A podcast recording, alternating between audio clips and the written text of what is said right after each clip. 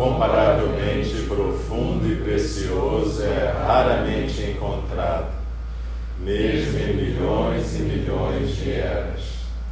A nós é dado vê-lo, ouvi-lo, recebê-lo e guardá-lo. Oxalá possamos verdadeiramente compreender e praticar o significado das palavras Dharma, incomparavelmente profundo e precioso, é raramente encontrado, mesmo em milhões e milhões de eras. A nós é dado vê-lo, ouvi-lo, recebê-lo e guardá-lo Oxalá possamos verdadeiramente compreender e praticar o significado das palavras do Tathagata. O Dharma, incomparavelmente profundo e precioso, é raramente encontrado, mesmo em milhões e milhões de eras. A nós é dado vê-lo, ouvi-lo, recebê-lo e guardá-lo Oxalá possamos verdadeiramente compreender e praticar o significado das palavras do Tathagata.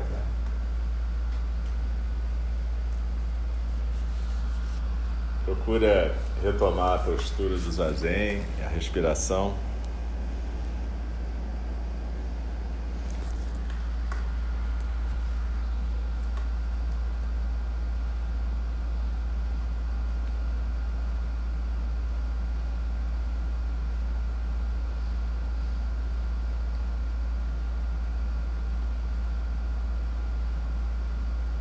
gente hoje vai retomar o assunto do Guia do Caminho do Bodhisattva, uma versão meio atualizada. Na semana passada a gente conversou um pouco sobre a questão do narcisismo e como é que a gente pode encontrar as perguntas certas para um bodhisattva fazer. Um bodhisattva ele não procura respostas, ele procura as perguntas mais adequadas para guiar a prática dele. Então a gente falou algumas coisas sobre a necessidade do amadurecimento do bodhisattva, daquele praticante que quer ser um bodhisattva, um praticante que pretende ser um canal para o Dharma. Quando a gente recita essa, esse verso de abertura do Dharma, a gente de alguma maneira está se colocando à disposição do universo para ser um canal o Dharma.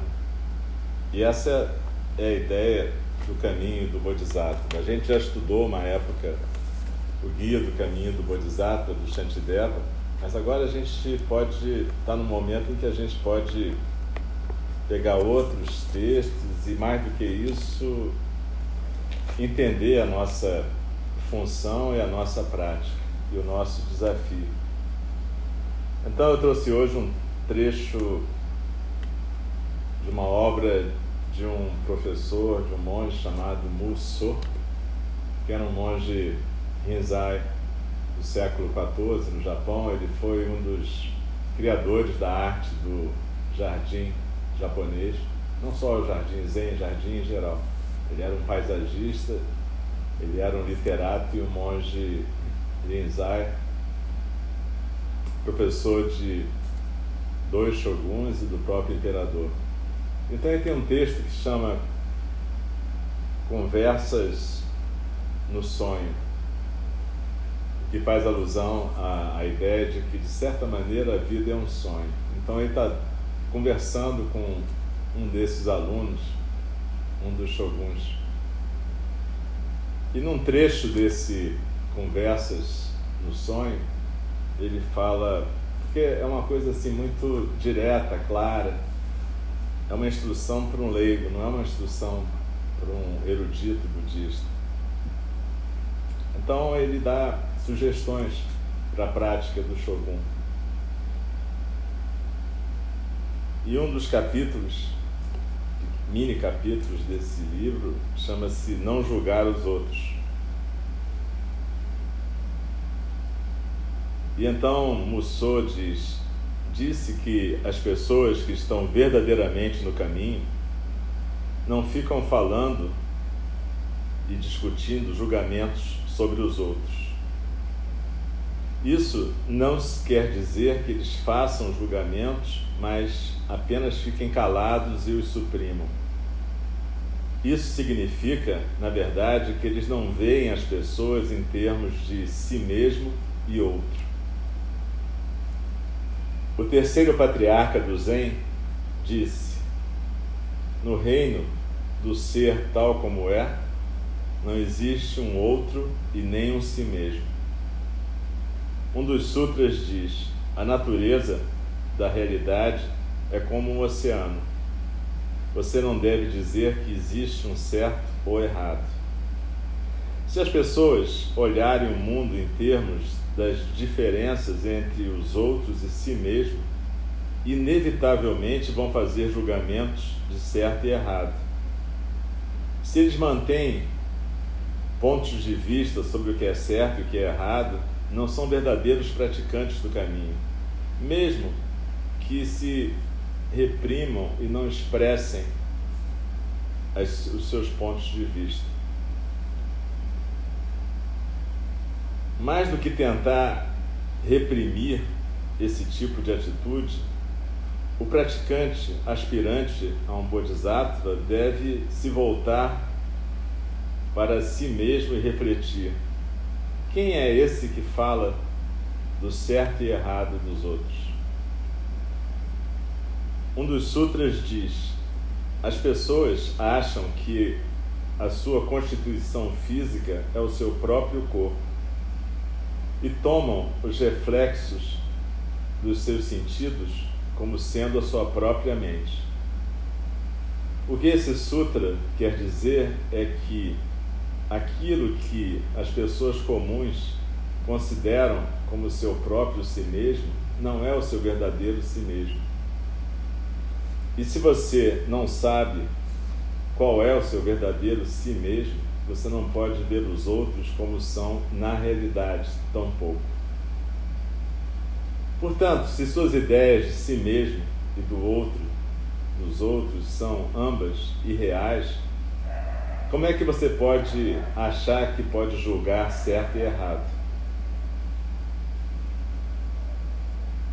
Habitualmente, pessoas que supõem que estão no caminho e não falam sobre atitudes certas ou erradas dos outros, ainda assim definem bom e mal em suas próprias cabeças e ficam pensando sobre as diferenças de inteligência e burrice nas pessoas ficam conceitualizando sobre a profundidade ou sobre o raso da compreensão dos outros. E ficam então achando erros e tentando corrigir a prática dos outros. Tais pessoas não podem proceder, conduzir-se diretamente em direção à iluminação. Então, o que eu posso aconselhar é que não fiquem prestando atenção a essas visões mentais de certo e errado. Mesmo aqueles que colocaram de lado todos os julgamentos de certo e errado e que ainda já não veem as pessoas em termos de si mesmo e outro, não podem ser consideradas como estando verdadeiramente no caminho enquanto não tiverem visto o seu estado original antes da sua pequena história pessoal. Uma maneira de ver esse estado original é voltar a atenção para dentro. O que, é isso que diferencia e define um si mesmo e os outros? O que é isso que diferencia corpo e mente? O que é isso que pensa certo e errado, ganho e perda? Em tempos antigos, Naniue foi ver o sexto patriarca do Zen Observando chegar perto, o patriarca perguntou: O que, que é isso que está vindo nesse caminho? Incapaz de responder, Naniue se retirou. Após oito anos de contemplação, finalmente ele obteve uma grande realização. Retornando ao patriarca, Naniue respondeu: Não seria adequado referir-se a isso como alguma coisa. Somente então, oito anos depois, Naniue recebeu o selo de aprovação do seu professor. Pode parecer que a incapacidade de Naniue de compreender e responder imediatamente demonstra que ele era burro.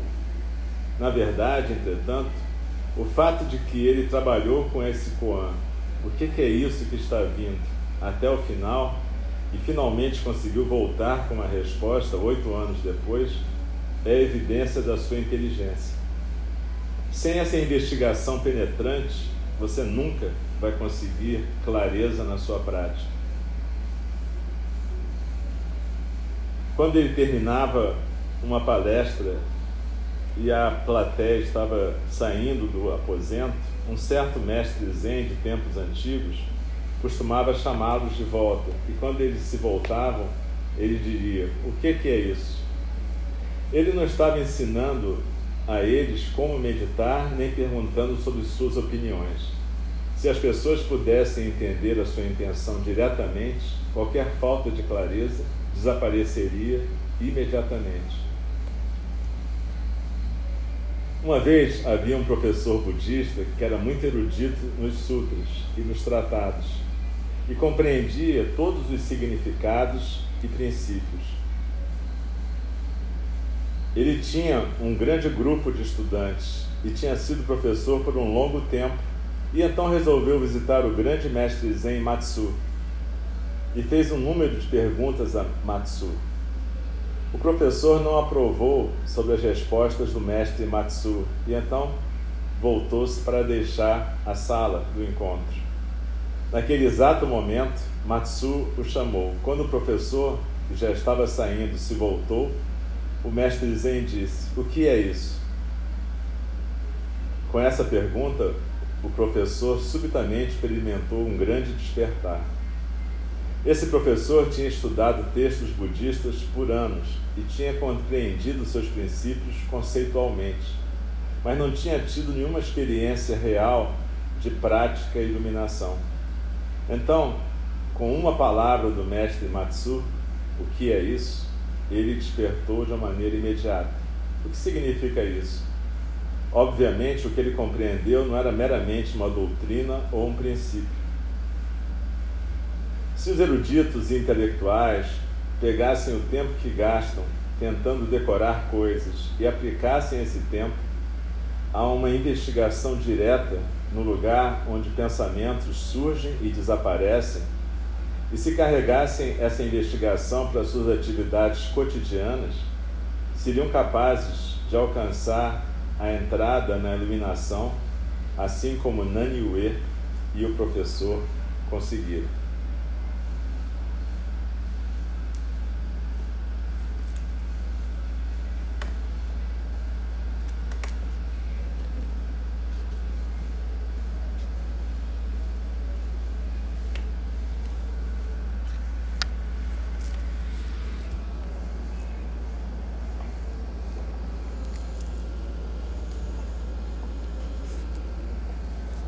Então, como eu disse, a gente vai fazer durante algumas falas do Dharma um estudo do caminho do Bodhisattva, desse ponto de vista onde a gente pode pensar no nosso cotidiano como praticantes, como aspirantes a Bodhisattvas, tanto os que fizeram votos como os que não fizeram votos.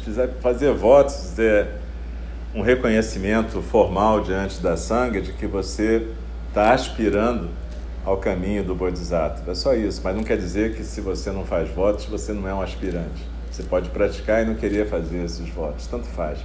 Mas o importante aqui é a gente entender o que Musso está dizendo. Cada sociedade vai ter sua definição de certo e errado, adequado e inadequado.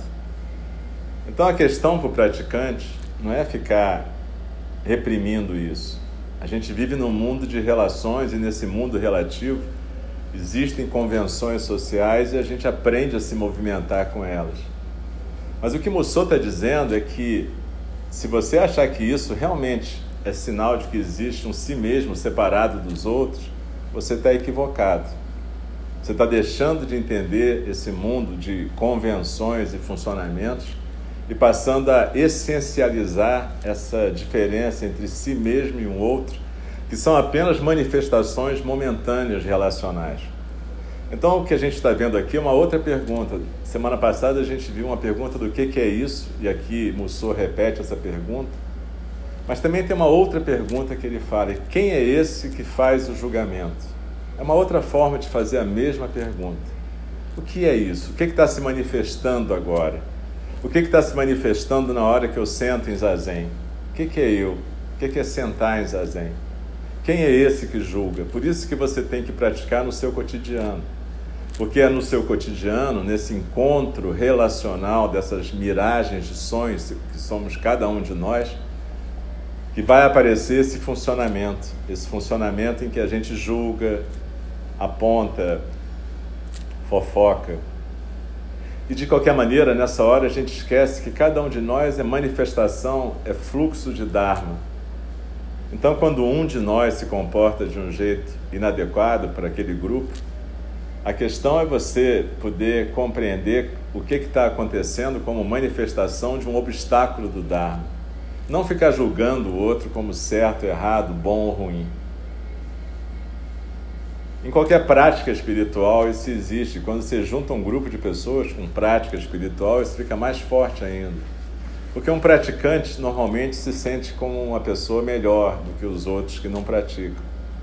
E é muito fácil a gente cair na tentação de julgar os demais. Julgar tanto os que não praticam como os nossos irmãos de prática. E aí, o conselho de Mussou é essa é você se voltar como se fosse esse mestre zen que chama alguém que está saindo. É uma imagem linda, porque no fundo, quando a gente está julgando os outros, é como se a gente estivesse projetando algo sobre os outros. Algo está saindo da gente. O que o mestre zen faz é chama o que está saindo de volta. Oi, volta aí. É o que você tem que fazer. Volta aí. Volta Faz essa projeção voltar para você e pergunta para você mesmo: quem é esse que está julgando? Quem é esse que está achando que existe um si mesmo e um outro diferente? Veja, aqui não está se discutindo se na realidade consensual que a gente vive não existem coisas adequadas e inadequadas. Claro que existe. Se você ficar de cambalhota aqui no zazen, eu vou te dizer, não, fica sentado de frente para a parede. Isso é o adequado aqui. Mas idealmente eu não vou julgar você como bom ou ruim por isso. A questão é esse julgamento que tem a ver com aquilo que a gente viu na semana passada, com o nosso narcisismo e a necessidade de se sentir um separado do outro. E com a nossa imaturidade. Na verdade, o cultivo da nossa neurose tem a ver com muita imaturidade. Veja, a gente observa que Mussou fala de oito anos que Naniue praticou para poder voltar para o professor com uma resposta. E ele fala: isso não é sinal de burrice, ao contrário, isso é sinal de um profundo, de uma profunda penetração na prática. Quando a gente lê o Fukan Zazengi, de Mestre Dogen, ele fala que o Buda Shakyamuni praticou durante seis anos, arduamente, debaixo da árvore Bodhi, para poder alcançar a igualdade entre prática e iluminação, ou seja, a prática contínua, o dia a dia iluminado. E que Bodhidharma, o nosso ancestral, que foi da Índia para a China, praticou nove anos diante da parede da caverna no templo Shaolin para poder compartilhar esse Dharma. Mussou conta uma outra história. Naniue praticou oito anos para poder canalizar o Dharma e mostrar para o professor dele que ele tinha alcançado alguma capacidade de praticar no cotidiano. A gente não se dá conta disso a gente já ouviu falar, alguns de nós certamente já ouvimos falar do, da Noite Escura da Alma, que é um texto de São João da Cruz, um texto místico famoso da Idade Média. onde São João da Cruz descreve a dificuldade da prática, a dificuldade da meditação, a dificuldade de enfrentar seus próprios demônios. Por que será que a gente acha que só Buda, Bodhidharma, São João da Cruz, Naniue tiveram essas dificuldades, tiveram que suar sangue como Jesus no Jardim das Oliveiras? E que a nossa prática vai ser uma prática que nem suave, simplesmente deslizando no Dharma. Como se a gente não tivesse conflito nenhum, como se a gente não tivesse que fazer escolhas difíceis na nossa prática. Esse é um erro comum do praticante atual. O praticante não quer, aliás, nesse ponto ele não está sozinho, isso é nossa cultura. O praticante não quer sofrer, ele não quer sair da zona de conforto. Então ele quer descobrir um método de sentar, respirar e de repente a prática contínua vai fluir a felicidade vai vir. Aliás, né, é isso que tantas práticas de meditação prometem. Né? E essa é a promessa do capitalismo em geral. Né? Quer dizer, você de repente se esforça que você vai alcançar o paraíso. Se não alcançar, a incompetência é sua. Mas a questão aí é a gente perceber o seguinte: o Bodhisattva tem que fazer uma escolha, e frequentemente essa escolha vai ser e contrário ao primeiro impulso egóico dele. Ele vai sair da zona de conforto, ele vai sofrer, ele vai ter que renunciar a alguma coisa. Essas historinhas de renúncia estão em toda a história budista. O Buda renunciou, Fulano renunciou. E a gente acha que a gente não precisa renunciar a alguma coisa. Ora, a gente tem um hábito mental pernicioso, narcisista. A gente cultiva isso. Então o Bodhisattva ele faz a Zen para que ele possa começar a criar um silêncio no seu centro e possa começar a observar a si mesmo nesse silêncio e fazer a pergunta correta.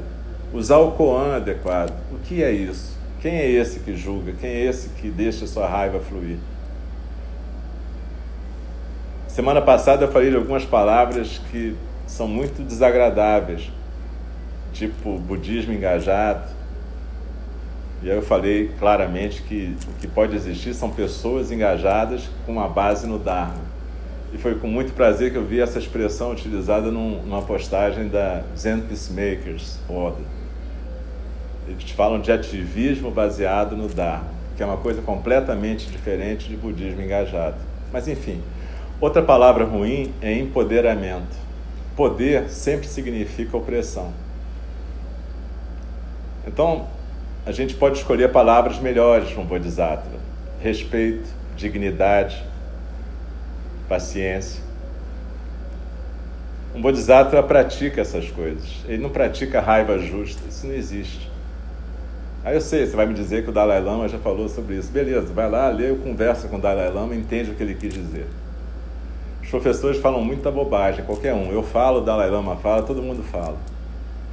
Mas você tem que procurar a sua prática e compreender o seguinte, que enquanto você ficar na sua zona de conforto, se justificando, ah, minha raiva é justa, ah, eu estou realmente com desgaste porque as pessoas estão me explorando.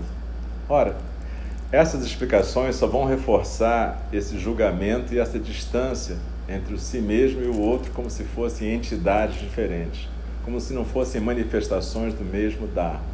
Veja, um bodhisattva, ele tem que unir compaixão e sabedoria. Roshi, Roshi Joan Halifax, uma das minhas professoras, ela fala muito claramente sobre a fadiga da compaixão. É quando a pessoa passa do seu limite. Então a gente tem que se cuidar, a gente tem que saber qual é o limite da gente. Mas não adianta a gente ficar reclamando de desgaste, o que está sobrecarregado. Você tem que se cuidar primeiro, saber onde é o seu limite e fazer o que é possível para você. Sabendo que sempre vai faltar alguma coisa, sempre alguém vai ficar insatisfeito, inclusive você mesmo. Então você tem que conhecer o seu limite saber até onde você pode ir em cada momento. Você tem que se cuidar para preservar a sua saúde e poder ser um bodhisattva funcional. Então o Bodhisattva não reclama, ele faz o que é possível para ele, ele sabe o seu limite e ele não fica julgando quem não faz. Quem não faz, não fez. Se você puder ajudar e fazer, ótimo. Se você não puder, vai ter um buraco ali. E pronto, vai ter uma falta. O mundo é feito de faltas.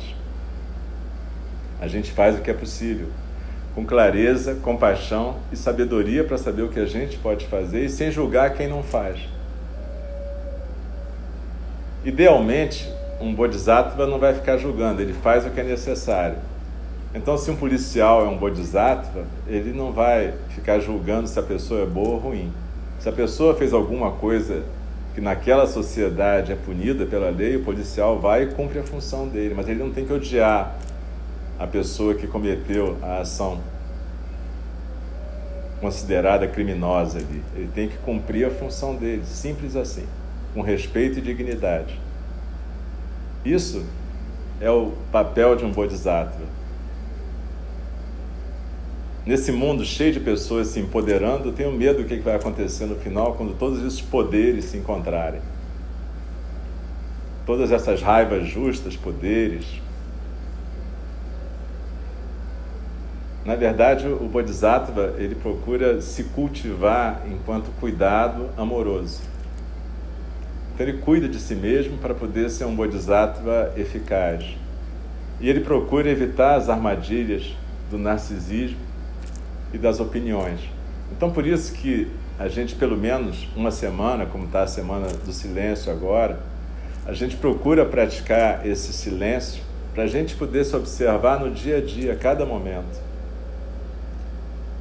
Teve o Fusatsu no sábado e o silêncio vai formalmente até o próximo sábado e para quem estiver no retiro, até domingo.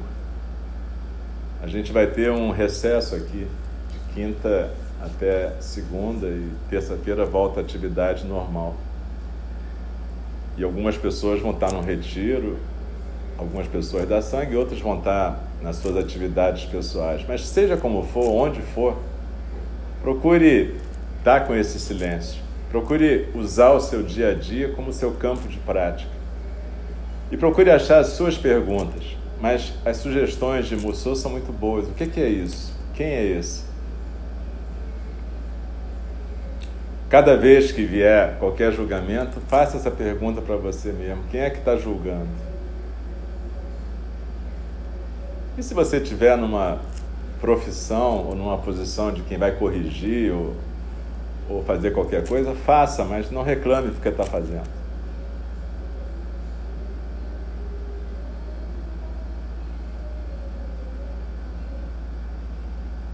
O Bodhisattva não, não reclama, ele faz ou não faz. Ele tem que saber o que ele pode fazer e o que ele não pode fazer. Mas ele não fica enchendo o mundo com palavras vazias. Esse é o caminho do Bodhisattva. Ninguém falou que ser um praticante zen era uma coisa fácil e a gente tem que lembrar desses, dessas historinhas. O Buda ficou seis anos sentado. Bodhidharma, oito anos. Naniue, oito anos. Bodhidharma, nove, eu acho. Enfim. São João da Cruz descreve na noite escura da alma toda a sua batalha. Então lembre-se, é, é, o caminho do Bodhisattva é uma batalha, mas é uma batalha com você mesmo. É um caminho para você se trabalhar e poder servir o mundo. Você tem que ser um servidor do mundo, dentro da sua capacidade, na sua área, dentro do seu limite. Não precisa passar do seu limite. Quando a gente passa do limite da gente, a gente chega na fadiga da compaixão e a gente se torna uma pessoa reclamona e chata. Então a gente faz o que é possível. E se a gente percebe que não vai ser possível, a gente avisa quem pode ajudar a gente, a gente pede ajuda, a gente faz qualquer coisa. Mas a gente não julga as pessoas que não estão fazendo aquilo que a gente acha que elas deveriam estar fazendo. A gente não se deixa levar pelo narcisismo. A gente não se deixa levar pela nossa imaturidade ou pela nossa dificuldade de assumir um papel maduro na nossa sanga, na nossa coletividade, na nossa família, no nosso bairro, na nossa sociedade. O praticante Zen, ele é silencioso, não é por uma postura, ele parecer bacana, cool, ou um cara zen? É porque ele tem que gastar a energia dele se observando e praticando com ele mesmo. E se ele fica falando o tempo todo, se distraindo, ele não consegue praticar. É simples assim, não é nada muito complexo. É difícil, mas não complexo. Então a gente tem que procurar os nossos koans. Dogen Zenji, o nosso professor original, ele falava sobre isso. Cada um de nós, ele não usava muito koans com seus alunos. É claro que no no Shobogenzo, ele trabalha com koans, mas ele não usava muito diretamente com os alunos, porque ele achava que cada aluno tinha que achar o seu koan. E os mais fáceis começam com essas duas perguntas. O que é isso? Quem, quem é esse? Lembre-se, um Bodhisattva procura as perguntas, não fica procurando respostas. E para procurar as perguntas, ele olha para dentro, ele não fica se projetando nos outros. É trabalhoso você ter um cuidado amoroso consigo mesmo e com todo o universo, mas é isso que é o fluxo do Dharma. E essa é a nossa tarefa. Mas ninguém te obriga a ser um bodhisattva, também é verdade. E ninguém diz que esse é o único caminho que existe para as pessoas. Existem vários caminhos espirituais, vários caminhos materiais. Cada um tem que descobrir aquilo que consegue fazer. Agora, tem que ter consciência: o caminho do Bodhisattva é um caminho difícil mesmo, árduo, que significa amadurecer, abrir mão do narcisismo, deixar de ser uma criança reclamona, parar de ficar projetando a si mesmo no mundo, parar de ficar dando opinião em tudo. Enfim, é quase que o oposto do que a gente na nossa cultura é habituado a fazer.